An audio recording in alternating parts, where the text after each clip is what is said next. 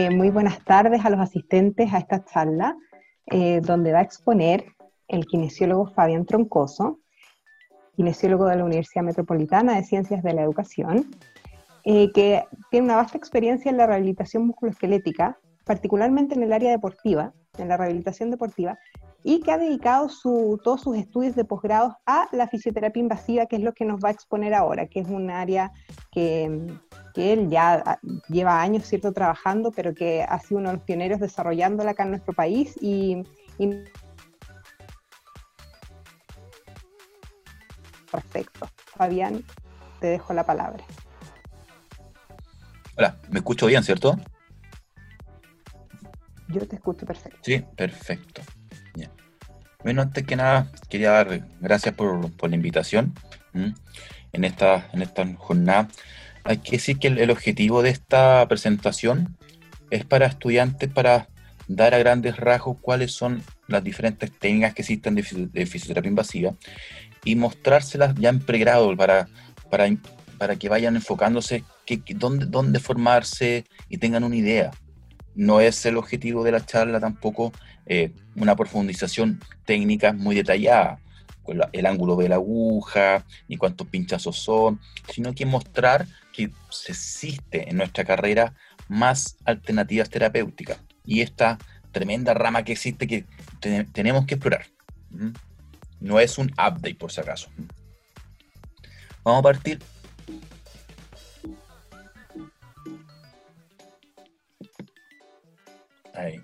Generalmente, cuando uno le dicen que un kinesiólogo va a ocupar un ecógrafo, es bastante controversial. Siempre va a existir en forma inmediata un roce con el, con el traumatólogo. Pero hay que decir que esto ya, ya está zanjado hace mucho tiempo.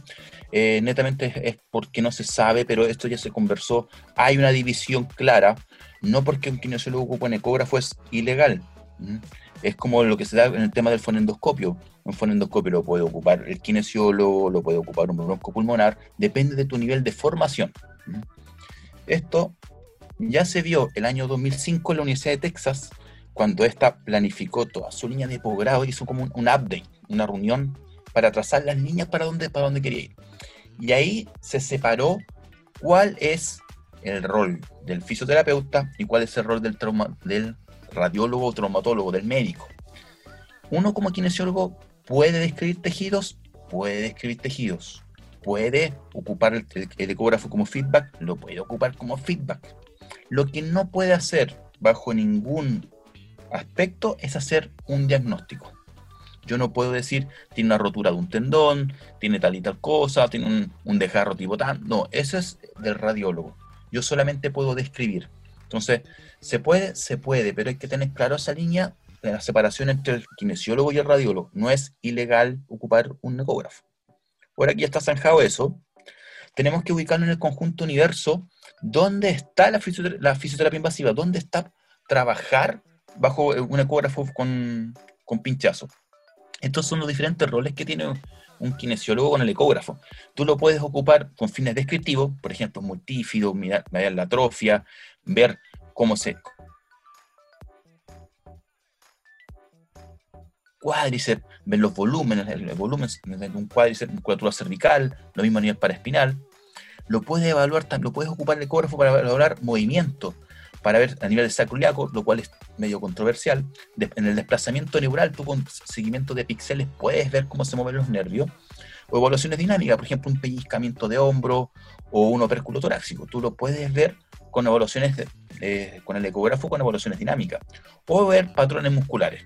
Por ejemplo, ver cómo se contrae un recto anterior en cadena abierta o en cadena cerrada, el cual eso también está descrito lo puede ocupar como feedback, que también es bastante ocupado, eh, que es el RUSI, que no lo... RUSI es rehabilitación bajo ecografía y el UCI es la ecografía que nosotros ocupamos habitualmente. El feedback lo puede ocupar transverso abdominal, piso pélvico, los que trabajan con incontinencia urinaria, a nivel de hombro, rodilla, cervical, diafragma, todos los que son no intensivistas, etcétera, etcétera. Se puede ocupar. Y dentro de este universo, de este conjunto universo, están todas las técnicas coguiadas. Ahí está la punción seca, la electrolisis percutánea eh, musculoesquelética, la neuromodulación, etc. Entonces, es un conjunto de técnicas que tienen como característica que se ocupa ecografía. Entonces, vamos a ver ¿Qué, la, ¿Qué es la fisioterapia invasiva? La fisioterapia invasiva es un conjunto de técnicas que conlleva la utilización de una aguja. Incluso se dice que esta aguja es casi la expansión de la mano del terapeuta. Tú con esta aguja pasas ciertos agentes, agente eléctrico y en algunas veces como algunos tipos como bioreguladores con la mesoterapia. ¿Cuáles son los tipos de técnicas que, que, tengo, que, que uno utiliza? Está la mesoterapia, que en Chile es bastante controversial, que a nivel subdérmico tú colocas ciertos bioreguladores para, valga la redundancia, regular la inflamación, promover la reparación. Eso en Chile está, un poquito más, está más complicado. La punción seca, que es ampliamente utilizada, también para pintar todo lo que son los síndromes miofaciales, los puntos de gatillo. La neuromodulación, que vamos a hablar. La electrolisis percutánea musculoesquelética, que de la cual vamos a hablar y la acupuntura. Aquí la acupuntura no, no la vamos a nombrar porque generalmente es otra rama. Eh, la acupuntura por sí sola eh, requiere años de estudio, tiene métodos de evaluación diferentes, tiene una formación diferente, son años. Entonces, acupuntura generalmente, si tú quieres estudiar acupuntura, tienes que hacerla como la carrera de acupunturista, que no, no, no. Cuando estudias fisioterapia invasiva, te, basas nociones de acupuntura, sí, pero un acupunturista es mucho más que eso.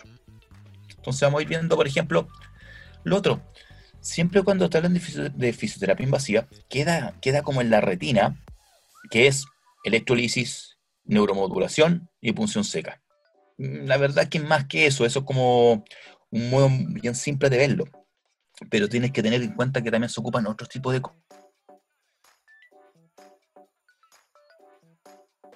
se puede quedar, mm, hay que quedarse con la visión que uno va combinando estos, diferentes tipos de tratamiento.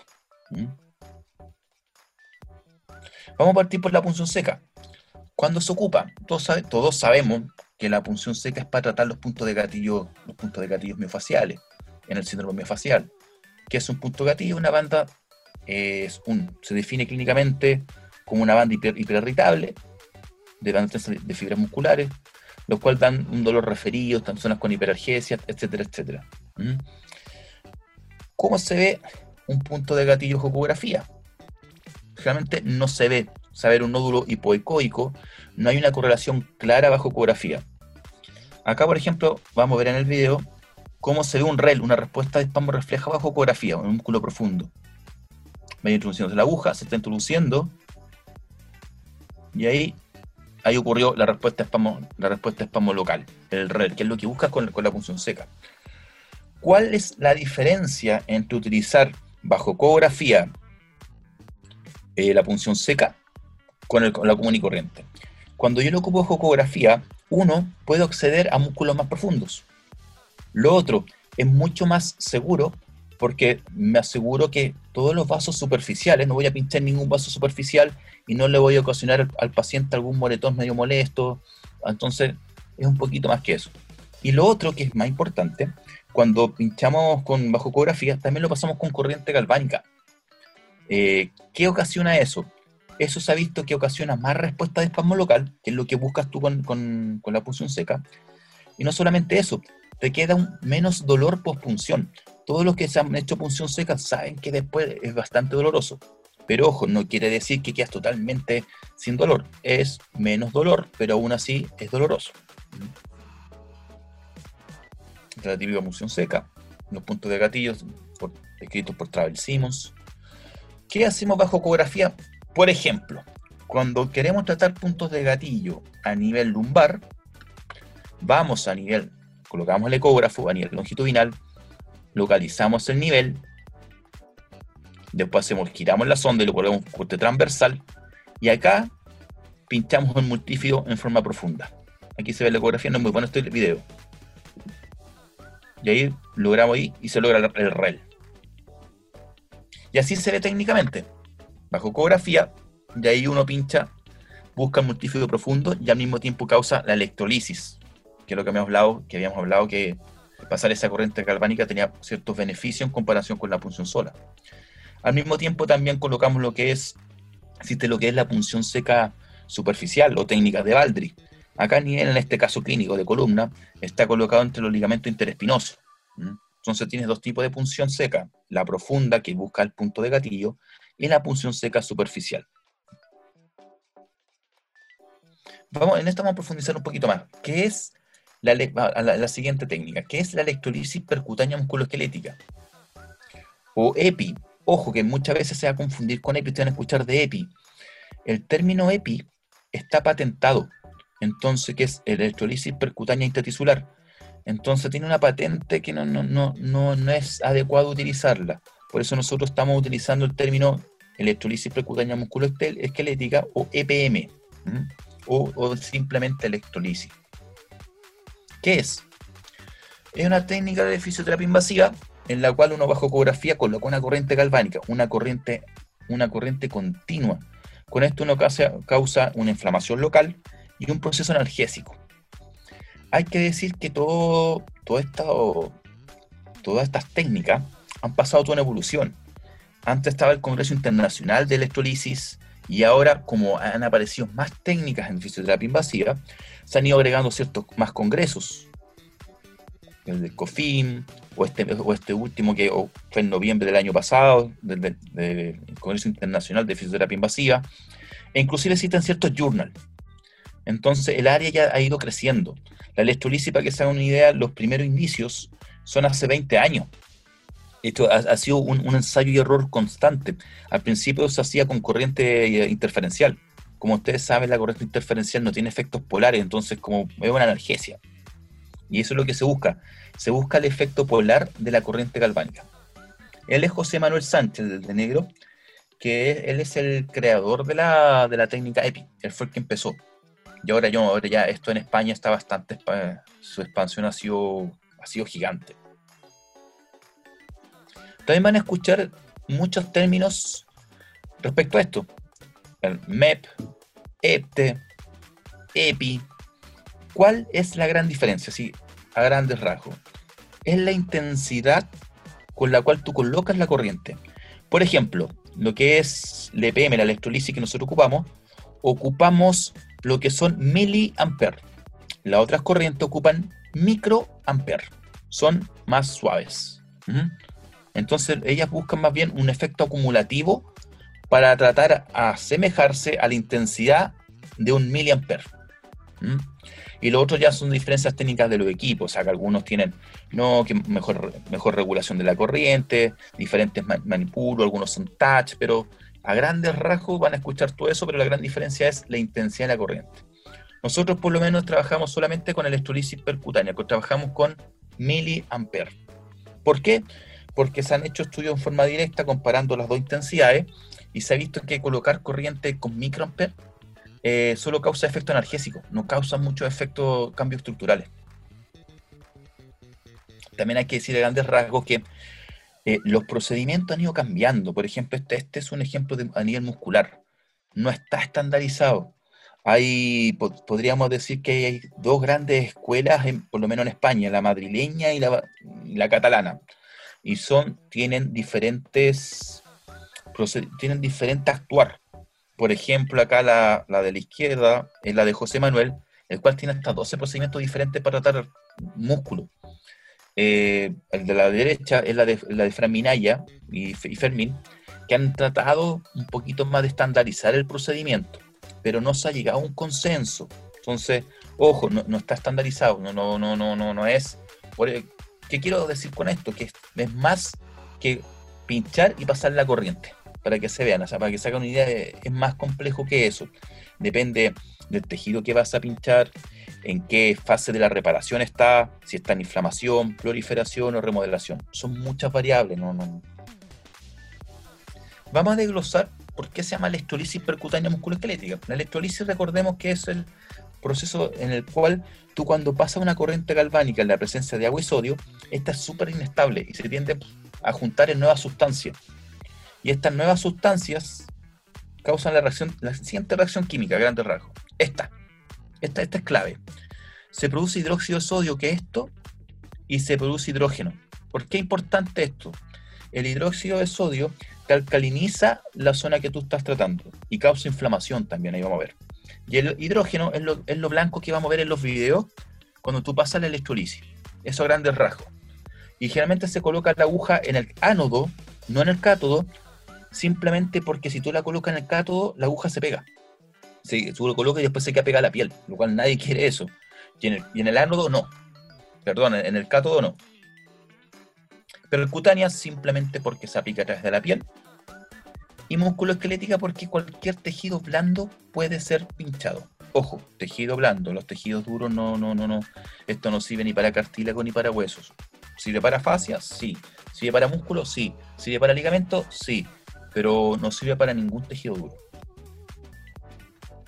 Los efectos se pueden dividir a grandes rasgos de la electrolisis en dos. Uno mecánico, que estaba por la aguja, y un efecto y uno dado por la, por la naturaleza de la corriente.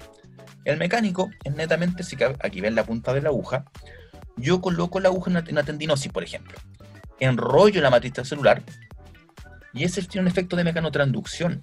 Yo tracciono esa matriz celular que está unida al núcleo celular a través de la integrina y manda un estímulo mecánico. Ese estímulo mecánico se, se, cambia en un estímulo químico. Es el, esa es la, la gracia de la, mecanotransducción. Y se manda la información hacia el núcleo celular para que sintetice más matriz celular. Pero ¿cuál es la gracia de esto? Que yo paso eso, enrollé, y después paso la corriente, y esa matriz extracelular la destruyo. Entonces, destruí lo que estaba patológico y ya mandé la información dentro del núcleo para que se sintetice más matriz celular. Esta sería como la gran diferencia, por ejemplo, con una punción seca. Porque si tú tienes un tejido, yo puedo meter una aguja. Y por mecanotransducción se va a formar más tejido. Se va a adaptar, pero va a causar como una fibrosis. Pero no vas a destruir el tejido que está ahí. Es más, y si yo enrollo para un lado, no voy a poder sacar la aguja, se va a quedar pegada a la piel. Voy a tener que desenrollar hacia el otro lado para poder sacarla, para poder sacarla de la piel. El otro es el efecto dados por la corriente. Uno el electroquímico, que es que cambia el pH, netamente por, es por la presencia del hidróxido de sodio. Eso es como a, grandes rasgos. Cambia el pH. Y lo otro que cambia el pH, solamente la presencia de hidróxido de sodio te causa inflamación. Se ha visto que usa una, una, respuesta inflamatoria. Sería, sería el efecto electroquímico.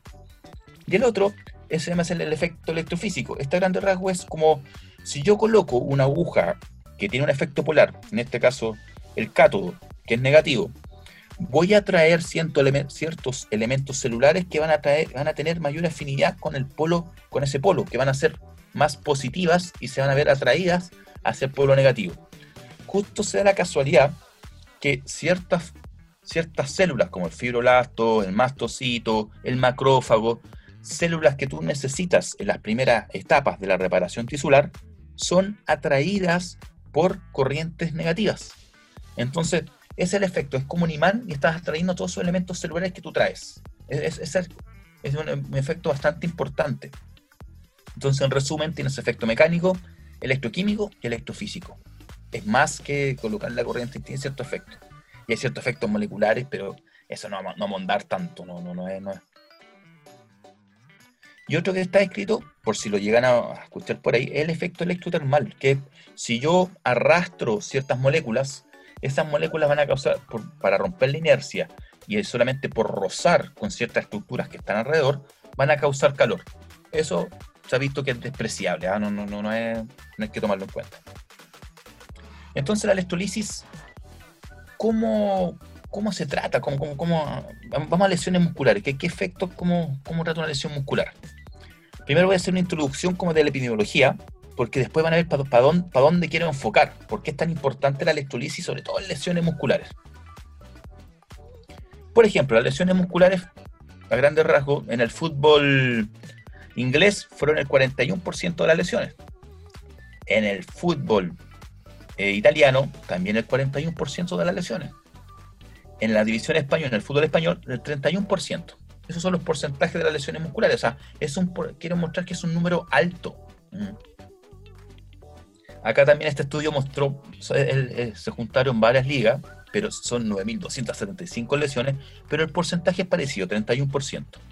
En otros deportes, ¿qué pasa? En el tenis, 41% de las lesiones son lesiones musculares. Insisto, un número muy alto del porcentaje de las lesiones. ¿Cuál es el principal? La disquitibiales, ¿Qué es lo que pasa también en el atletismo? También 28% de lesiones musculares. Eh, insisto, un porcentaje bastante alto. Y acá es donde quería enfocar. Fíjense en esto. Las, las disquitibiales han ido aumentando, este es del grupo UEFA, han ido aumentando las lesiones disquitibiales durante todo este año, por más que nuestros avances sean, seguimos inventando un tipo de tratamiento, seguimos haciendo programas preventivos y nuestra lesión disquitibial sigue aumentando. Entonces, eh, algo estamos haciendo mal. Uno ve tal programa 11 más que ataja a nivel preventivo. Eh, la tecarterapia a nivel proliferativo. Todos nuestros eh, tratamientos atacan diferentes etapas de la reparación tisular. Pero ojo, si, vemos el continuo de una reparación de un tejido, muy pocas atacan en el price, en la etapa aguda. La mayoría están para la etapa preventiva, para la etapa proliferativa y la remodelación. Pero en la, etapa inflamatoria, si se dan cuenta, son muy pocas las alternativas que tenemos. De hecho, esa vaca sagrada que el price no cambia hace como 30 años. Entonces, por ahí va el tema. Eh, ¿Y qué pasa? La electrolisis es una de las pocas eh, armas terapéuticas que tienes que te puede tratar del día 1. Inclusive acá no, te, te puede tratar del día 1 y se ha visto ya los primeros ensayos clínicos en los cuales ya los jugadores vuelven a entrenar antes. Todavía, eh, perdón, vuelven a entrenar antes, pero no a jugar. Ahí quizá existe un miedo por parte de los entrenadores, pero se ha visto que te disminuye. Entonces es un arma que te, atacan en la etapa aguda. Ahí vamos a ver, ahí tengo ahí unos videos en los cuales uno va drenando la inflamación. Entonces es, una importante arma terapéutica. Esto es solamente, por ejemplo, a nivel...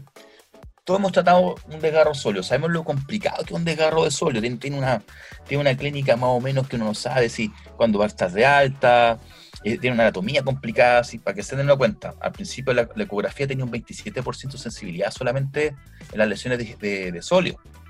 Es músculo anatómicamente muy complejo.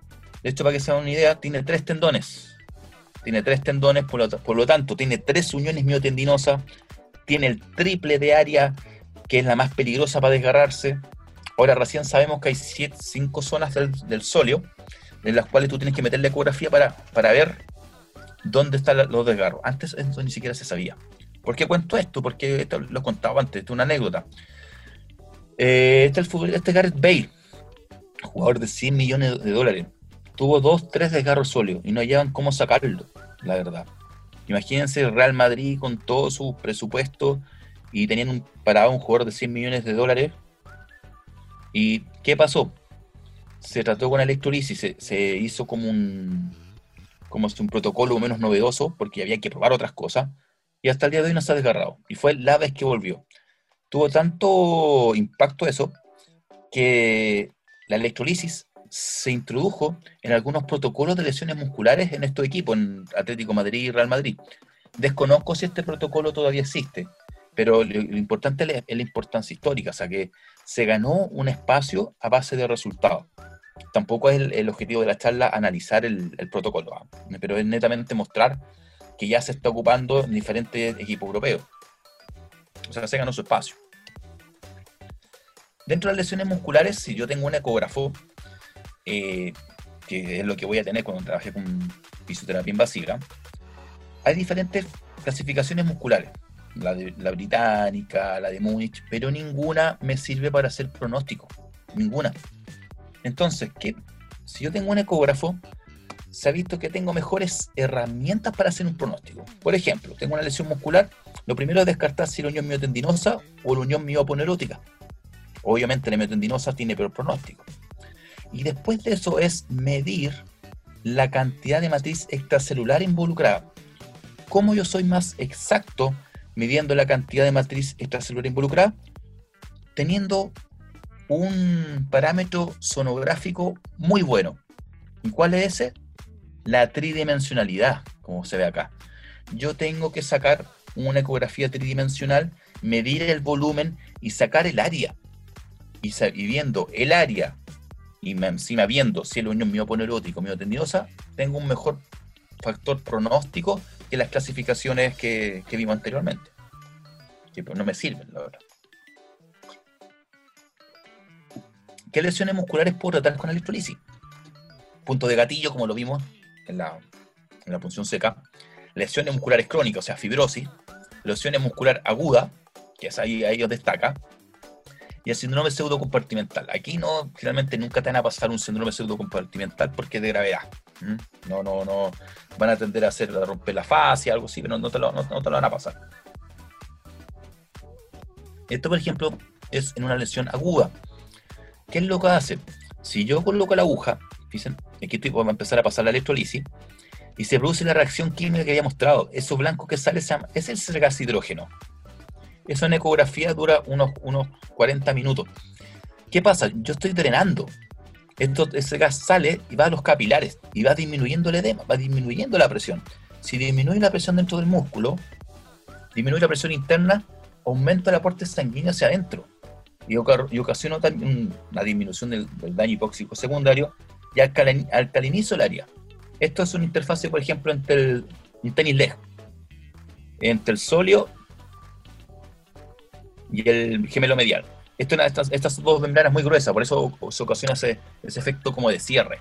¿Mm? Si se vio como efecto de cierre es, porque es muy gruesa la membrana. Entonces ahí se ven, yo puedo drenar en, en la lesión aguda. No solamente eso, sino que tal efecto que habíamos dicho, ese efecto electrofísico o de electrotaxis, es colocar ese imán para que vengan esos elementos celulares que necesitas. Y esto acá está demostrado que aumenta la migración celular. Estás colocando un imán para que, para que vengan todos esos eventos celulares, para que, para que vengan los macrófagos, para que vengan los fibroblastos, que son necesarios. Inclusive uno va jugando con eso, de repente coloca muy poca intensidad, netamente para estar harto rato ahí, netamente buscando ese efecto de imán, buscando ese efecto electrofísico, que vengan esos elementos celulares. En la lesión muscular crónica, que netamente lo que sea ahí, una fibrosis, algo realmente que se ve irregular. Inclusive esto la, tú estás con la aguja y se, y se siente duro. Un paciente, es el típico paciente que te dice, oye, yo me desgarré hace un año, puedo jugar, pero el hongo y me, molesta un punto. Me molesta y ese punto me sigue molestando. No, no, no, no, pero siento, siento tirante un punto. La verdad que acá la, la, la electrolisis se luce. Acá uno se dice que no, eh, la fibrosis no miente, la cicatriz no miente. Si tú no diste con la fibrosis, ese punto que te relata el paciente no lo va a ver, no va a notar cambio. ¿Qué se ha visto? Ahí, por ejemplo, está entre, los, entre dos septos. ¿Qué se produce en cambio viscoelástico? O pues, rompes netamente la fibrosis. Entonces, por ejemplo, si tienes dos septos musculares, eh, ese, si yo rompo eso, lo que está uniendo, esa fibrosis, vuelve a tener esa esa propiedad de que esos dos partes del músculo puedan moverse de, forma separada. Inclusive también, si yo rompo esa fibrosis, voy a empezar a cambiar el movimiento de ese músculo y por lo tanto el feedback que le va a dar al sistema nervioso va a ser otro. Algunos casos clínicos tratados con electrolisis, eh, lesiones musculares, a grandes rasgos, vamos a ir. Este es un paciente mío de futbolista Fíjense, no tengo mayor detalle, grande rasgo. Este también era un tenis leg gigante. Aquí se ve la, todo esto negro, esto hipocoico. Esta es la lesión. Y después, a las seis semanas, estaba así. Este es el pre y este es el post. Esto es una ecografía, una panorámica. Yo no sé si en seis semanas, sin haberle hecho electrolisis, sin haberle hecho microcorriente, hubiese llegado a este resultado. No creo. O sea, sinceramente no creo, no, no creo que hubiese llegado a estos resultados. Otro caso clínico. Eh, este, este entretenido. Este yo he mostrado estos casos clínicos antes, pero me interesa que, vean un poco los resultados. Este es un paciente que recibió un pancorazo, justamente una construcción. Ahí se ve, gigante, este, en el vasto intermedio. De estas todas las dimensiones, 140 milímetros, 14 milímetros. ¿Qué característica tiene este paciente? Este paciente lo que pasa es que tenía antecedentes de, mala cicatrización. Eh, y había hecho eh, un síndrome compartimental en la pierna contralateral. Entonces el doctor estaba súper preocupado con el paciente, no, que no vaya a ser un síndrome compartimental, lo quería operar, tenía ciertas cicatrices que cicatrizaba muy mal el paciente. Acá lo vemos en la, resonancia, el corte transversal, ahí vean eso. Esto si no te dicen que un pancorazo, tú piensas que está haciendo un, osteosarcoma, o sea, parece un tumor. Acá está la panorámica en forma longitudinal. Fíjese que llegó con una miocito osificante. ¿ah? Ojo, es una miocito osificante, es cuando el músculo ya se osificó. generalmente pasa en los pancorazos, cuando el vasto intermedio entra en contacto con el fémur, inflamación, aumenta mucho la posibilidad de hacer un, una miocitis osificante. Y acá se ve lo, lo característico. Esto, esto negro era lo que había que tratar, lo que tenía potencial de tratar. Obviamente esa osificación ya no. Lo mismo la panorámica a nivel longitudinal, la panorámica a nivel transversal, y aquí le vemos la transversal con un Doppler positivo. Así, así llegó. Hicimos tratamiento, hicimos electrolisis, y ojo, y acá hicimos lo que se llama también microcorriente. Acá se ve, bajo ecografía, colocas en los puntos más hipoecoicos, donde está más negro, colocas la microcorriente. Es un tratamiento bastante dinámico porque cada sesión te das cuenta que no son los mismos puntos.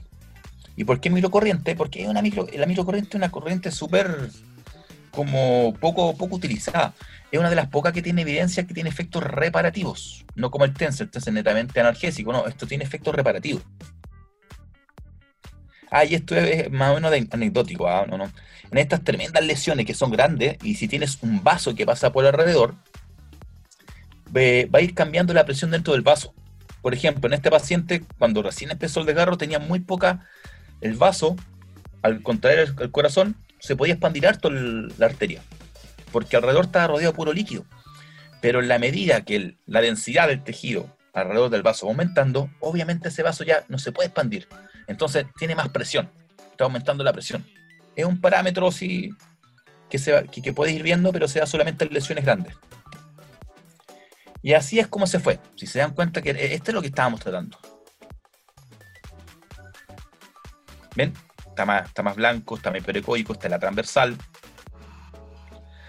Y así es como llegó. A este paciente, como lo querían operar, acá lo que le ofrecimos al traumatólogo es lo que se llama análisis de imágenes, que vamos a hacer un, va hablar un poquito de eso también, porque es interesante que lo sepan, es como un, nicho grande que el kinesiólogo puede explotar. Entonces le ofrecimos análisis de imágenes para ver cuándo si esa miocito osificante aumentaba, porque si ese miocito osificante aumentaba, había que operarlo. Así es como llegó y así es como se fue. Si se dan cuenta, esta, en ese cuadrado, que es nuestra región de interés, y acá al aparece un histograma.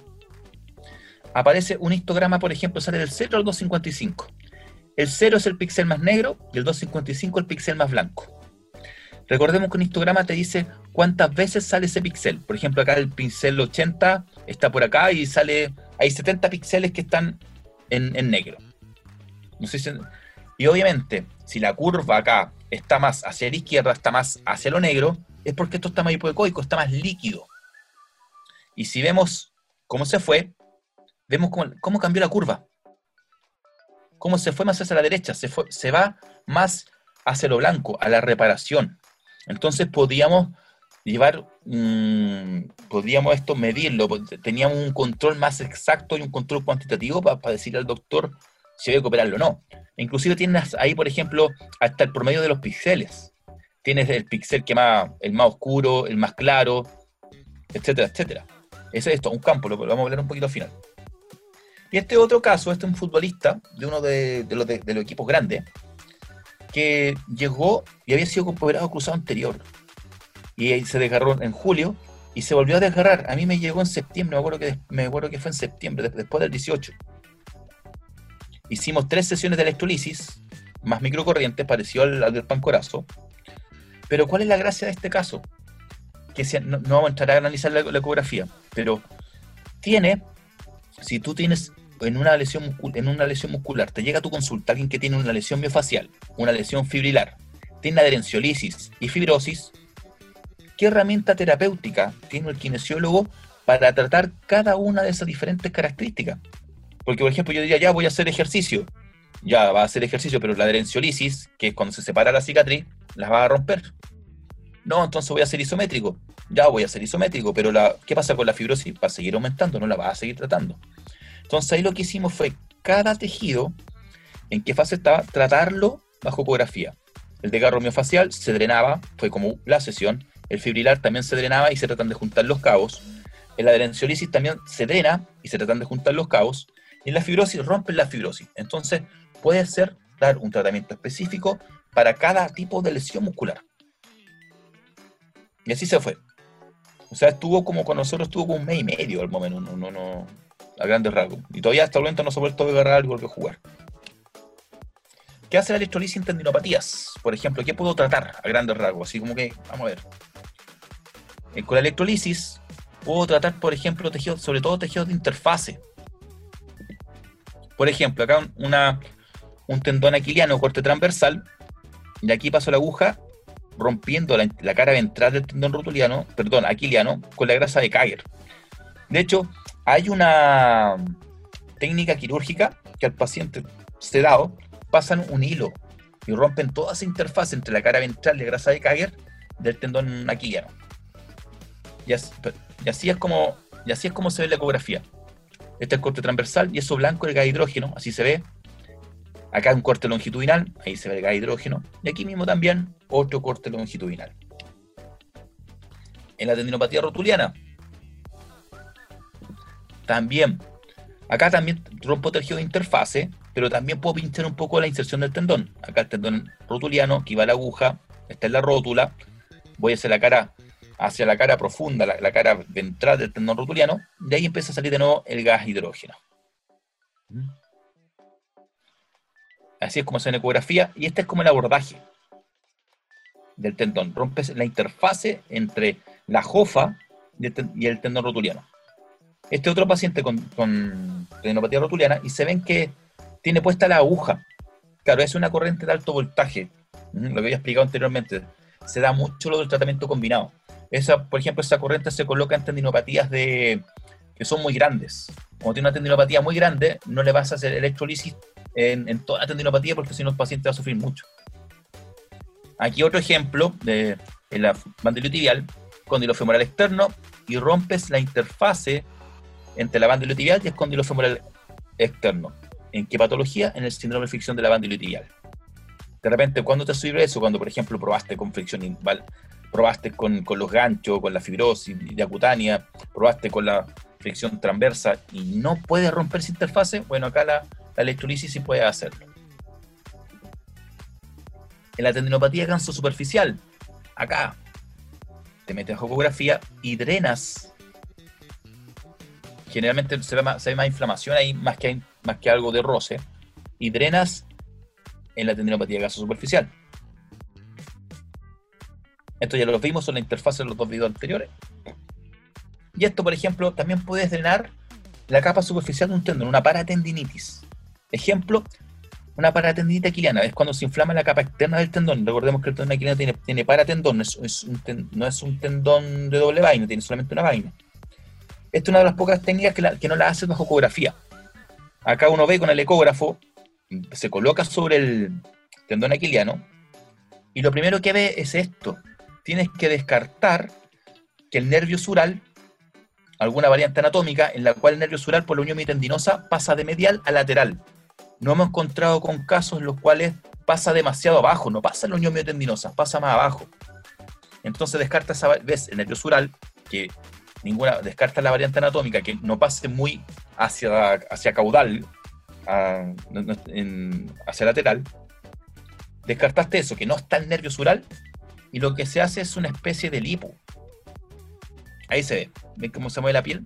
Se ve que duele, pero no duele la verdad. Si lo, lo que se ve ahí, por ejemplo, es, se pasa a muy baja intensidad. Ahí como lo que he dicho, dice, netamente es como hacer una lipo. Y cuando tú drenas tendón, el resultado es inmediato, ¿ah? porque estás sacando líquido, no estás tratando, no estás tratando ningún tejido, de, ningún fenómeno degenerativo. Otro tipo de, de intervenciones es en el cuerpo del tendón. Este también es un tendón aquiliano. Y acá está en el cuerpo del tendón. Acá se ve la aguja. Y acá se ve cuando ya pasó. La aguja está en el cuerpo del tendón, segundo positivo. Y se ve que ya, se pasó, ya pasaron acá la electrolisis. Eso blanco, lo que he dicho, es el gas hidrógeno producto de la electrolisis. Te deja, te deja una marca, y aquí de nuevo se ve. Entonces pueden, puedes entrar en entesis, puedes entrar en tejido interfaces, puedes entrar en el cuerpo del tendón.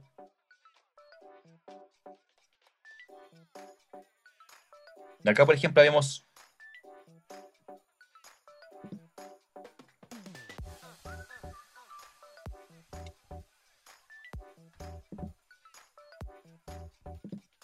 Acá vemos otra, otra entesis, que es una, una, epicondilitis. Acá está la cabeza del radio, Acá está el epicóndilo de acá va a aparecer la aguja. Y eso, por ejemplo, el tratamiento de una entesis en una epicondilitis. Donde más, también puedes tratar roturas pequeñas de tendones. Ojo, roturas pequeñas. Acá hay una rotura intrasustancia de, los extensores del, codo, así que se puede confundir con una epicondilitis. Y acá también pasamos la electrolisis. Se ve muy negro ahí. Eso es porque está roto, no es, no es una tendinosis. Y acá también ya, se pasó la corriente galvánica. Cada, cada patología tiene como un actuar, así no, no hay llegar y meter la aguja. Este es solamente un ejemplo, la fasciopatía plantar. Generalmente uno va con la aguja de posterior a anterior, de medial a lateral. Y el abordaje es así, como se ve acá.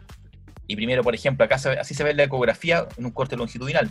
Pincho esta parte de la fascia plantar y después pincho la otra y después me tengo que ir al otro plano y así se ve la fascia en un corte transversal, la parte normal, y esto negro es lo que tengo que pinchar después en el corte transversal.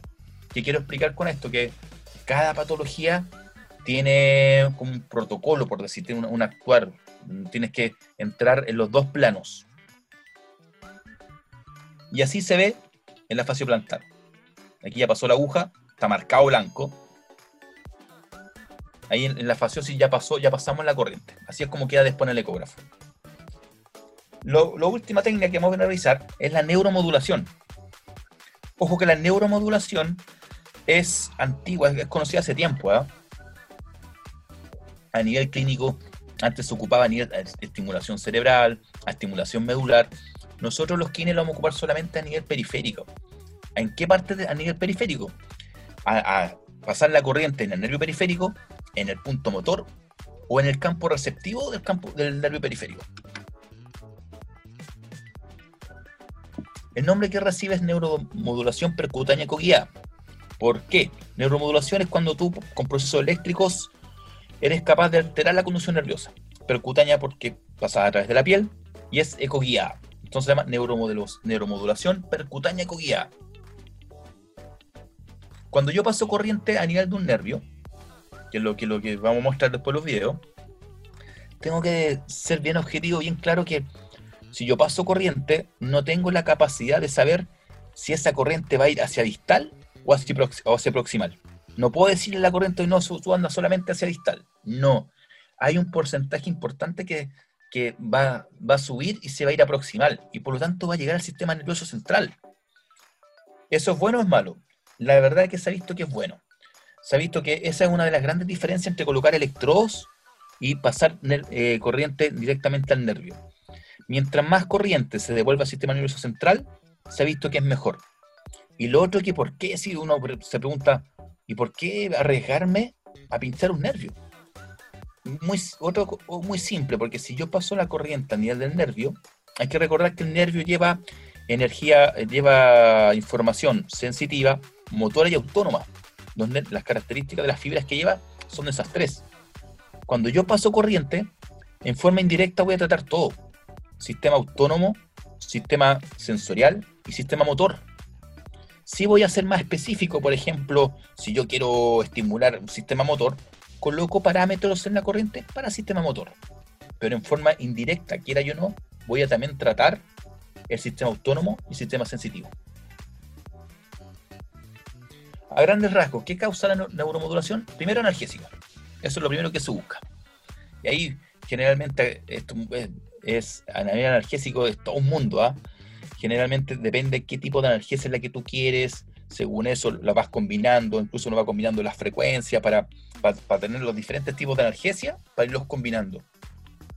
Y un objetivo un analgésico, que puede ser tratar el sistema, tratar el sistema nervioso autónomo o un, o un déficit motor una persona que viste que no, no activaba una musculatura, lo puede hacer con neuromodulación.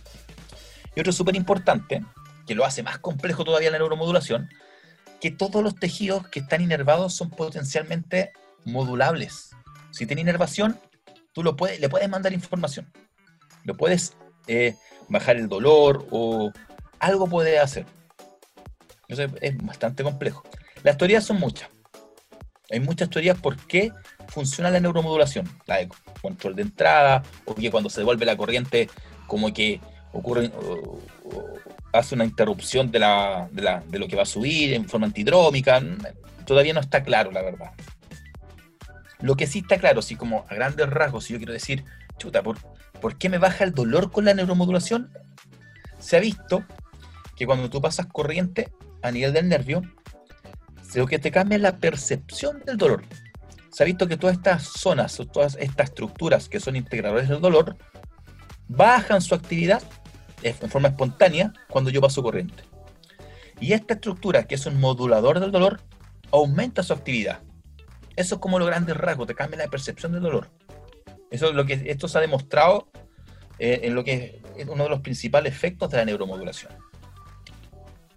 Entonces, cuando yo hago una neuromodulación, primero tengo que evaluar al paciente, hago una evaluación neurológica, veo el dermatoma, miotoma, esclerotoma, veo si tiene un trastorno sensitivo, si tiene un trastorno sensitivo, corriente para corriente tipo TENS, para el trastorno sensitivo.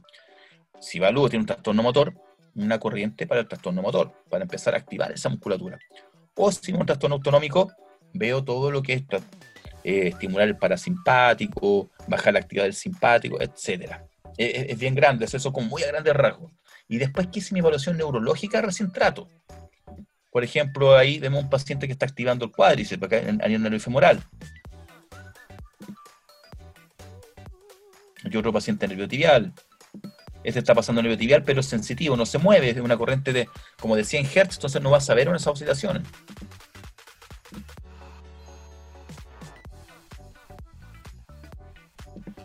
Este es un paciente que está, por ejemplo, en nervio supraescapular, una corriente más bien motora, fíjese cómo vibra, etcétera, etcétera. Va a depender de tu evaluación neurológica, las la variedades son muchas. Quizá la neuromodulación es uno de los elementos que tiene más futuro, ¿ah? es, bastante complejo. Este, por ejemplo, un paciente que no activaba el flexor largo del alux. Te metes acá entre el poplitio y el, y el sóleo y de corriente, una corriente motora. es un electrodo tipo puntero vas colocando la corriente y vas sacando después el puntero. ¿Para qué? Para que no se fatigue la musculatura. Este otro paciente, por ejemplo, que no, no activaba todo lo que es el tibial posterior, algún déficit del tibial posterior. Esto pues, también se ocupa en la vejiga hipoactiva, son los, típicos que cuando eh, activan el nervio. Este otro paciente también que se está viendo acá el nervio tibial. O sea, esta, esta, ese, ese abordaje decía para cualquier cosa, para inhibición del flexor largo del alux, te sirve para cuando no se está activando el tibial posterior, alguien que tenga el, arco medial caído, etc. De lo mismo, también del biotibial, para discopatías también sirve para el dolor irradiado.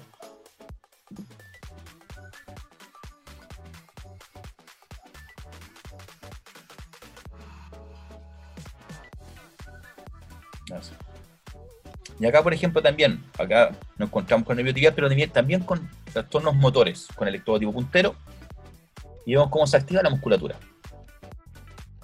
Ojo que la, eh, las variedades son, son múltiples. ¿ah? Por ejemplo, esto es una técnica mixta. Hay una aguja en el nervio tibial y otra en el nervio sural. Lo más probable que en esa evaluación, cuando le hice el pinzado rodado, lo más probable es que le molestaba todas las áreas inervadas por el sural y la área inervada por el tibial. Entonces coloqué una corriente. Acá sí se ven, mira, hay muchas agujas. Algunas están subdérmicos. ¿Por qué? Por lo que había dicho. Cualquier estructura es potencialmente neuromodulada. Por ejemplo, este otro paciente eh, de, una, de una fascitis plantar. Lo que queríamos era bajar el tono de toda la cadena posterior. Recordemos que está unido todo el tendón de Aquiles por esta membrana, por esta expansión aponeurótica que si se ven por acá, está unido el tendón de Aquiles con esa expansión aponeurótica, llega a la fascia plantar. Entonces lo que este vimos que tenía un aumento de tono. Entonces quisimos bajar el tono a nivel muscular, a nivel general, tener nervio tibial, para que en forma indirecta traccionara menos la fascia plantar. Este otro, también queríamos tratar la cadena posterior, pero fíjense dónde está la aguja. Algunas están acá a los lados del tendón de aquiliano. ¿Por qué? Porque a él también le molestaban esta expansión aponeurótica. Entonces ahí ya lo, hacíamos, pero desde un punto de vista más estructural. Teníamos que tratar esa estructura que estaba, que estaba tensa y le, y le estaba molestando.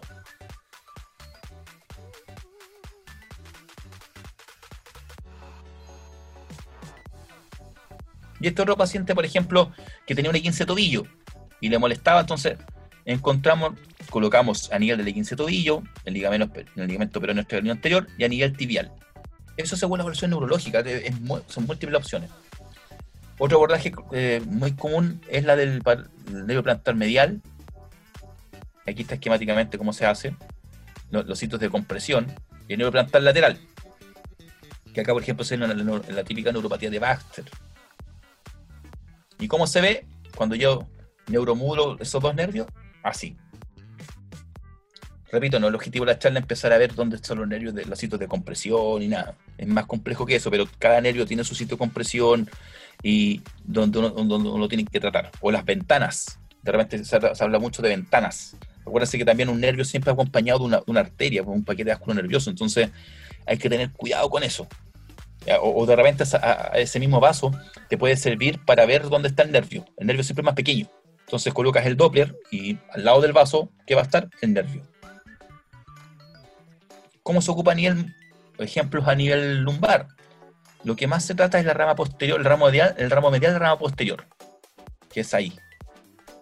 Ahí generalmente se tratan, evalúas la metámera, vas a la metámera que, te salió alterada, y por ejemplo en síndrome facetario tratas eso. Y así se ve. A veces no estás tan seguro qué metámera es. Entonces, por eso fíjese, este paciente está en, está en dos niveles. Y otro paciente, también lo mismo. Rama posterior medial sirve para artrosis, cualquier trastorno de la metámera. Y este, por ejemplo, eso era para trastorno sensitivo. Acá, por ejemplo, lo que descubrimos que la metámera estaba muy débil, esa musculatura.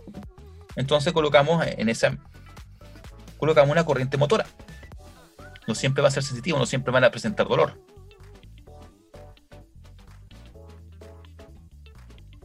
Acá otro tipo de abordaje, este por ejemplo el nervio lipogástrico, que es para pacientes con pubalgia.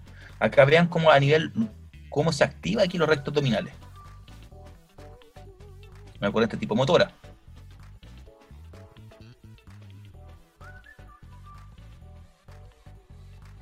El nervio femoral. Acá este tipo de abordaje que se hace. Esto quería mostrar esta foto porque, ojo, siempre nos pasan como que la anatomía es de libro y no, no, no, no, no eh, existen múltiples variables, variables anatómicas. Por ejemplo, acá el nervio femoral está dividido en dos, está ramificado lo cual técnicamente es súper complejo porque no sabes en, qué, en cuál de los dos, en cuál de las dos zonas está, por ejemplo, la, la, la, información motora, en cuál está la información sensitiva, no lo sabes. Entonces tienes que tratar los dos nervios o ir más hacia proximal para encontrar algún punto en el cual antes, ah, antes que se ramifique. Acá está el abordaje, generalmente la estructura más lateral del nervio femoral. Así es como se ve. Y así es el mismo video que se estimula. Así se ve un, alguien que, que tiene un déficit, que tiene algún déficit en el nervio femoral, sobre todo a nivel de cuádriceps. El nervio ciático. Este es el abordaje que se hace en el nervio ciático. Ojo, que los nervios grandes, está estudiado en casi en todos los nervios grandes, y faltan algunos chicos, que los nervios tienen una disposición axonal. O sea, los axones, por ejemplo, que están más hacia el lateral, son todos los que van a inervar musculatura peronea. Y los axones que están más a nivel medial son todos los axones que van a inervar musculatura tibial. Inclusive, por lo menos, acá se ve, por ejemplo, la ecografía. Si yo quiero pinchar acá el nervio, el nervio tibial, si entro más lateral, voy a ser más específico musculatura peronea. Si entro más hacia medial, voy a ser más específico para, para toda musculatura que está a nivel tibial. Y los abordajes, por lo tanto, son diferentes. Si quiero peroneo, entro por lateral. Y si quiero tibial, entro por medial. Ojo que cuando uno ve en cadáver el, nervio, el nervio ciático, ya desde el segundo, desde, su tercio medio, ya hay una división. No está todavía despegado, como antes de entrar la fosa poplitea, pero ya se ven dos cordones totalmente diferenciados. Entonces, generalmente uno, para ser un poquito más específico, tratas de tocar esa zona del nervio. El nervio obturador, por ejemplo, ¿en qué ejemplo? Para, la, para todo lo que son las pubalgias, para bajar el tono de, de los aductores el nervio safeno también, que, es una, rama terminal del nervio, femoral, un nervio sensitivo. Entonces, si es sensitivo, ¿me va a servir una corriente motora? No, pues no, no, Tengo que pasar una corriente de tipo sensitivo. ¿Y en qué patología? Por ejemplo, una periostitis, como se ve acá. a nivel cervical. Acá vemos el plexo, todo lo que es el tronco. Acá se ve todo lo que es el tronco superior, tronco medio y tronco inferior del nervio. De acá es como se ve entre medio del escaleno anterior y el escaleno medio en la ecografía. Esto es una evaluación dinámica. Acá se ven los troncos. Este generalmente se ve cuando el paciente va subiendo el brazo. Y eso es lo objetivo, lo que tengo que pinchar. Para, todos los para todo lo que son las discopatías cervicales. Esto es una evaluación dinámica también de opérculo torácico. Y aquí es como se ve, por ejemplo, lo mismo, pero más hacia distal. Cambió. Aquí se ve todo lo que es como el racimo de uva que se llama, el plexo brachial. Ahí cambió. Un ejemplo, acá está una paciente que estábamos tratando a nivel cervical. Ojo, que, suena bastante fuerte tratar cervical, así me estoy metiendo el tronco, pero no es tan complejo la verdad, no, no, no es... Cuando uno se lo muestra a los doctores como que un poco chocante. Que si voy a, doctor, me voy a meter a nivel de tronco y chuta, quedan para adentro, no, no, no. Pero no es tanto. Esto, esto a nivel del nervio radial. También una discopatía cervical, con un dolor irradiado, el cual ya tenía déficit motor. Fíjense cómo se mueve la mano, Y este otro también con patología. Fíjese la respuesta anárquica que tiene. Fíjese que raro, coloco la corriente y de repente contrae, de repente no contrae. Eso se llama una corriente anárquica. Ese, por ejemplo, que aquí se nota más. Eso es patológico. porque si yo coloco 10 Hz, por ejemplo, de corriente, debería tener una corriente, debería tener una respuesta constante. Eso, eso es típico de, la, de lo patológico. Y esto ya lo vimos. Esto otra paciente también del, nervio radial.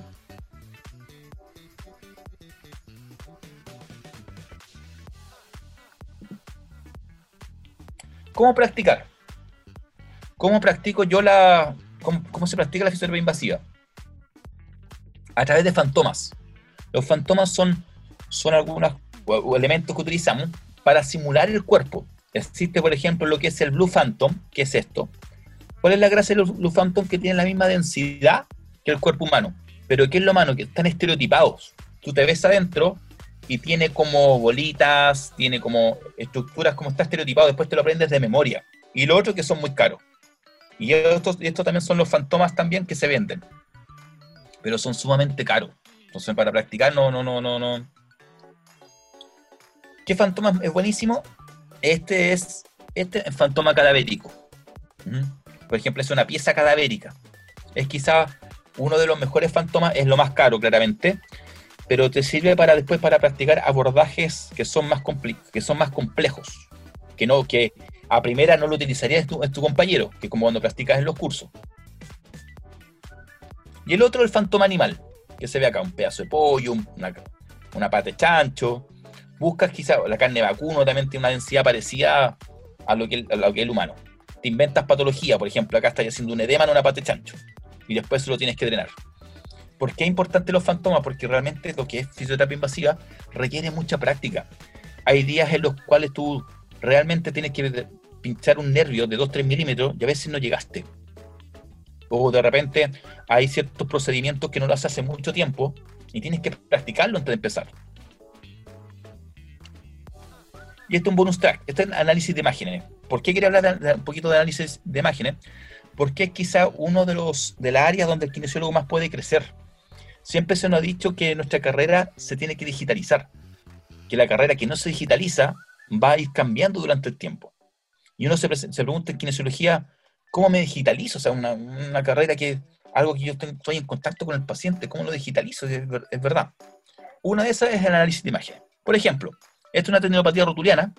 Si se ven, ahí está tomada eso que está ahí en amarillo, es la tendinopatía.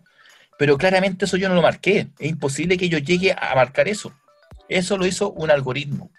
Lo hizo, lo hizo el, el programa. E inclusive aquí está cómo se ve la tendinopatía en 3D. Yo jamás hubiese podido hacer eso solo. Eso lo hace el computador.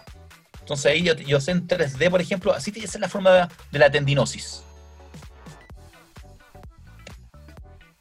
Cuando yo hablo de, análisis de, imágenes, de ecografía, hay dos tipos. Una morfométrica, que es la que siempre nos enseñan, grosor, qué tan ancho está, es como describir la forma, y una cuantitativa, que como dice ahí, va más allá de la interpretación visual. La que yo mostré, por ejemplo, esa del histograma, es una cuantitativa. A ver, cuando yo tengo una ecografía, esto estoy hablando muy a, a grandes rasgos, cuando yo tengo una ecografía, tiene puros píxeles. Cada píxel tiene un número según el grado de brillantez que tiene, ¿cierto? Entonces yo tomo una ecografía, me va a salir el promedio de, el promedio de qué tan brillante es, va a salir el, el, el píxel más claro, el píxel más oscuro. Al tener un número, algo cuantitativo, yo voy a tener ciertos elementos estadísticos, voy a tener un promedio, una mediana, un valor máximo, una desviación estándar. Me va a decir qué tan brillante o qué tan oscuro está el, el píxel. Eso es de primer nivel. Acá, por ejemplo, en la ubicación. Esto es un, ejemplo. Esto es una tendinopatía, una, tendinosis eh, del supraespinoso. Yo elijo esa zona, e inmediatamente me da este histograma y me dice que el, promedio de los píxeles que están ahí, me dice cuál está más, más blanco, más negro, me da un, qué tanta brillantez, me da un número. Esta histograma. Y la de segundo nivel, que la voy a explicar muy a grandes rasgos, acá por ejemplo un tendón aquiliano. Yo coloco la sonda, elijo esa zona, ahí están los valores de los píxeles, y lo que hace es eh, medir probabilidades de que se encuentren píxeles. Esto es mucho más complejo, o sea, no, mide probabilidades de que se encuentren los píxeles. ¿Qué es lo bueno de esto? Que se ha visto que esto es tan sensible que es capaz de detectar eh, diferencias entre tendones humanos, eh, tendones de hombres y de mujeres. O, por ejemplo, si algún tendón es sometido a algún ejercicio, esta es capaz de detectar qué tendón fue sometido a un ejercicio y cuál no. Y aparecen nuevos conceptos con esto. Es, tan sensible que aparece, por ejemplo, uniformidad, la entropía, qué tan desordenado está un tendón por dentro, por ejemplo. Eso yo con ecografía no lo, común y no lo voy a poder ver. ¿Y por qué es tan importante esto? Porque acá, cuando tú analizas imágenes, estás en igualdad de condiciones con el radiólogo, con el traumatólogo, con cualquiera. Lo que sí tienes que aprender, por ejemplo, en, algunos programas es a programar. Entonces, no, es, un nicho bastante importante que, hay que, que, deberíamos utilizarlo. ¿Y eso qué ha, llevado? A que los algoritmos ya te, detecten las tendinopatías por sí solos. Esto es un tendón aquiliano que el amarillo es, era, un, era un radiólogo y el azul, la línea azul, te lo detecta el algoritmo. Son bastante parecidos. Y así van apareciendo nuevos, conceptos, por ejemplo, Machine Learning.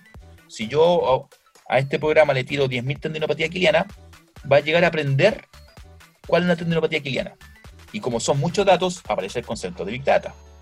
Y así voy viendo y así voy digitalizando la carrera. ¿Dónde estudiar? A grandes rasgos. Cuando yo quiero estudiar fisioterapia invasiva, una es la Universidad de Southampton. Ojo, que acá lo que van a estudiar es ecografía. Esta es quizá la universidad más completa en cuanto a ecografía. Son cinco años, con un arancel que, eso sí, carísimo, y puedes acceder a la, quizá la formación ecográfica más, más, más, más completa, solamente ecografía, no fisioterapia invasiva sí te van a enseñar, por ejemplo, a infiltrar bajo ecografía, que en Inglaterra sí está, lo pueden hacer. Y aquí está esta, persona, que es María Stokes. María Stokes, por decirlo de alguna manera, es. Ella es, por decir, eh, trabajó codo a codo con el padre de lo que es la rehabilitación bajo ecografía. De cuando uno ocupaba la ecografía bajo como feedback, ella fue, trabajó codo a codo. Pero ella no se quedó ahí ella tiene una serie de, estudios, por ejemplo, asesorando a la, Estación Espacial Europea. O sea, eh, María Stokes eh, realmente es eh, otra, una persona a otro nivel. Otro, donde pueden ir, es la Universidad de British Columbia. Yo he estado tres veces ahí, por otros motivos. Una tremenda universidad, casi 50.000 estudiantes. Tenéis que desplazarte en, en micro a, los diferentes, a las diferentes facultades. Y ahí lo que puede hacer será una formación en ImageJ. ImageJ es el programa que yo mostré, en el cual puedes analizar imágenes. Se hacen cursos, es una de las pocas universidades que, te, eh, que el departamento de kinesiología hace cursos de ImageJ. Entonces ahí podrías estudiar quizá por un tiempo corto y formarte en, en análisis de imágenes. Otro la Universidad McMaster. ¿qué podría estudiar en la Universidad McMaster? Podría estudiar con este caballero, se llama Alejandro Elorriaga. Él quizás, por decirlo de alguna manera, es el padre de la neuromodulación. Es un español, es español, sí, pero vive hace como 20 años en Canadá, en la Universidad McMaster. Y él tiene, y él prácticamente está, es clínico y también investigador. Entonces, todo lo que está investigando lo extrapola inmediatamente a la clínica. De hecho, todo lo que nosotros vemos de neuromodulación, gran parte es del, del, doctor Elorriaga. Han habido variaciones, pero él es como el, el fundador, el que dio los principios. ¿Qué más estudiar? Puede estudiar punción seca, en la academia, en la academia David Simmons. Generalmente la mayoría de, las, de, de, esto se da en Suiza y en Alemania, eso es lo único malo. Y de repente va el curso en Italia. Han venido Chile, sí, una vez vinieron con el Combi 30, que son los, los 30 músculos más que más utilizan. Y puedes hacer toda una carrera para formarte como uno de los profesores de la Academia David Simmons, como instructor, esa es la palabra, como instructor. Y ella, la doctora Travel, ahí con su, uno de sus pacientes célebres, con su JFK Kennedy. Otro que puede estudiar en la Universidad de Queensland, donde se hacen algunos cursos de rehabilitación bajo ecografía. Pero ojo, solamente a nivel lumbar. No, no hay cursos todavía ni el de hombro, cervical, no. Tiene algunos cursos en la Universidad de Queensland de rehabilitación lumbopélvica bajo, bajo ecografía.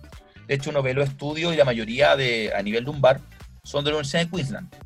Jules Heights, Windollen Jules, etc. Y esta es quizás el único máster que existe en fisioterapia invasiva que se da en Madrid, en la Universidad CEU, San Pablo, una universidad privada, y es el único máster que se da específicamente en fisioterapia invasiva. Antes traían los cursos a Chile, eso está parado, lamentablemente no, no, no, no sabemos si eso va a cambiar. Eh, en este momento la única posibilidad es irse a España, o esperar si, si los vuelven a traer los cursos. Mucha gente lo hizo, pero y tiene que ir a España con validar, tiene que hacer todo un, todo un, todo un tema pero en fisioterapia invasiva es como el único máster que existe actualmente. Errores, para que no cometan los mismos errores. Los que entran a esta área, uno de los errores frecuentes que cometen es aplazar la compra del ecógrafo. Eh, empiezan a hacer cursos, dos, tres, es recomendable hacer uno, dos, tres cursos, ¿verdad? Para saber si te gusta el área, si tienes dedos para el piano también, y después de eso, comprar el ecógrafo. ¿Por qué? Un error frecuente es hacen como 10 cursos y dicen, no, después me comprar el ecógrafo. Y después se dan cuenta que de los primeros cursos no se acuerdan de nada. Y realmente parten de cero. Y esto es, netamente, esto es mucha práctica. Mucha, mucha, mucha práctica. O sea, no, no, no. De repente vayas, uno, algunos procedimientos los practicas en uno mismo. Un túnel carpiano, una epicondilitis, etc. Entonces, primero, tener un ecógrafo para, practicar. Y, ojo, comprarse un ecógrafo caro siempre se compran, andan buscando comprar el ecógrafo barato y después se dan cuenta que en el ecógrafo barato, por ejemplo, un nervio no lo va a saber. Entonces todo lo que es neuromodulación no lo va a poder hacer. Muchas gracias, Fabián, por tu exposición. Eh, dejo, doy la palabra a los asistentes por si quieren hacer preguntas. En la barra de abajo eh, existe la posibilidad de escribirlas para que Fabián las pueda leer directamente y así responderle sus dudas mientras escriben, Fabián, las, dudas que se puedan presentar. No, veo la barra, no, entonces no, no. Ah, no, pero eh, te pregunto yo por mientras, por ahora no apareció nada. Em, ¿Qué pacientes llegan a, atenderse con fisioterapia invasiva? ¿Cómo es la, derivación clínica? Esto me imagino que no es masivo. Entonces, eh, ¿cómo llega la gente a ti o a otro profesional que se esté dedicando a lo mismo? Mira, generalmente llega el típico paciente que ha pasado por, todas las, por todos los tratamientos anteriores, que lo infiltraron, que hizo ondas de choque, pero eso por, por poca cultura que hay acá. Te mandan prácticamente un, charqui, te mandan así como el, último, último, la última alternativa, te la mandan. Esa es como la, ya el doctor que, que conoce, que le han mostrado buen resultado, te lo manda así como ya como segunda alternativa y el paciente que realmente se ha tratado antes ya lo ve como una primera alternativa. Y lo que nosotros, por ejemplo, lo que buscamos, por ejemplo, en algunas patologías, sobre todo muscular, a nivel muscular en, alto rendimiento, es que sea de, una primera alternativa. porque realmente los primeros estudios mostraban que incluso te, te bajaba con un 20% el tiempo en, volver al, deporte. Entonces eh, la idea es empezar a drenar desde el día 1, por ejemplo en lesiones musculares. Eso en, alto rendimiento, por lo menos. No, no, no, no. Y en tendinopatías también, así, en, eh, si haces un algoritmo así del orden de atención de una tendinopatía, debería también estar al principio. Lo, tratamos de hacer en la clínica, pero obviamente no, me aceptaron, pero eh, hay que mostrarlo con resultados. Y esto en, lo práctico eh, es algo particular, ¿cierto? Eh, claro, lamentablemente no está codificado, así que el reembolso no, existe. Se, paga particular. El, única, la única mm, forma de reembolso que tiene el paciente es a través de seguros yo, por ejemplo, cuando trataba en forma particular, a veces te pedían lo típico que hiciera, así hay una boleta por quina normal al principio, y ahí podía tener cierto, cierto reembolso. Obviamente eso ya ahora en la clínica yo no lo puedo hacer, no, no, no se, paga por, la prestación que se dio. Perfecto. Me parece que hay una pregunta, si tú no puedes leer, te lo, voy a leer yo. Mm. Eh, Braulio nos pregunta, Profesor, ¿la neuromodulación tiene resultados de reparación o analgesia o las dos? Eh, de reparación no tiene, no. Eh, netamente tiene de, analgesia. Ahí tienes que ver, por ejemplo, si es agudo, crónico, y ahí, ahí los principios son los mismos principios de fisioterapia, de electroterapia. Si lo que cambia es que vas directamente al nervio y eres más efectivo. Pero eh, no, logras analgesia para nivel para patologías agudas, para patologías crónicas, y a nivel motor, netamente el que tiene déficit, déficit motor. Y con eso también tiene ciertos cambios secundarios, altera el patrón de reclutamiento, cosas así. O también, por ejemplo, ya un poquito más, es que lo es mucho. Evalúas la cadena muscular. Por ejemplo, un paciente, si yo veo que un paciente tiene hipoactivo el glúteo y activa primero el isquiotibial, todo lo que es cadena posterior, veo que lo reduco en cuanto a su patrón de reclutamiento. Con corriente primero estimulo glúteo y después el isquiotibial. O si veo si su cadena está hiporreactiva, trato de activar la entera su cadena posterior. O sea, es medio enredado, pero, pero es, generalmente tratarías aguda, crónico y, y cualquier trastorno motor. Y ojo, y autonómico. También puedes tratar autonómico. Perfecto. Eh, hay varias preguntas. Eh, ¿Un paciente con parálisis facial sería candidato? La verdad que no hemos tratado. No. Una primero no es mi área. No, no, no, no. Y aparte que siempre existe que es bastante controversial el, uso de electroterapia en la, parálisis facial. Por lo menos dentro de los que yo he visto, mm, yo no, nunca he tratado nunca. No he tratado. Una porque no es mi área, no, no, no, no. No, no he tratado parálisis facial. Eh, voy a leer acá. ¿Una mujer embarazada se le puede hacer este tipo de tratamiento? No, buena pregunta.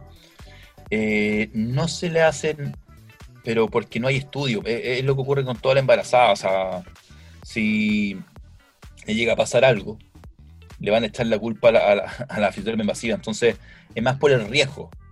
Se podría, se podría, pero no lo haces. No, no, no, no. Para no correr ese riesgo que podría tener una pérdida entraría dentro de, de las posibles causas. Entonces no, no. Perfecto. Yo agradezco enormemente, Fabián, eh, tu exposición. Eh, yo creo que para esta, esta exposición era abierta a todo público, pero sin embargo voy a hablar directamente por nuestros alumnos de esto les mostró todo un, un, área, digamos, de desarrollo profesional que probablemente no conocían Así que agradecerte tu experiencia, em, la, forma en que nos entregaste el contenido, que fue muy, muy clara, eh, muy pedagógica. Y no sé si quieres agregar algo tú para despedirte. Por nuestra parte, muchas gracias. No, claro, que el objetivo era mostrar a grandes rasgos. Esto, esto es mucho más que eso. ¿ah? No, no, no, no. Yo con que se vayan con la inquietud o que hayan escuchado algunos conceptos, por ejemplo, Hoy, sensibilización, sensibilización espinal segmentaria. Chuta, ¿qué es lo que es eso? Porque se vayan con el análisis de imágenes. Hoy podemos analizar imágenes. Que se vayan con eso. Que yo por eso me voy compagado.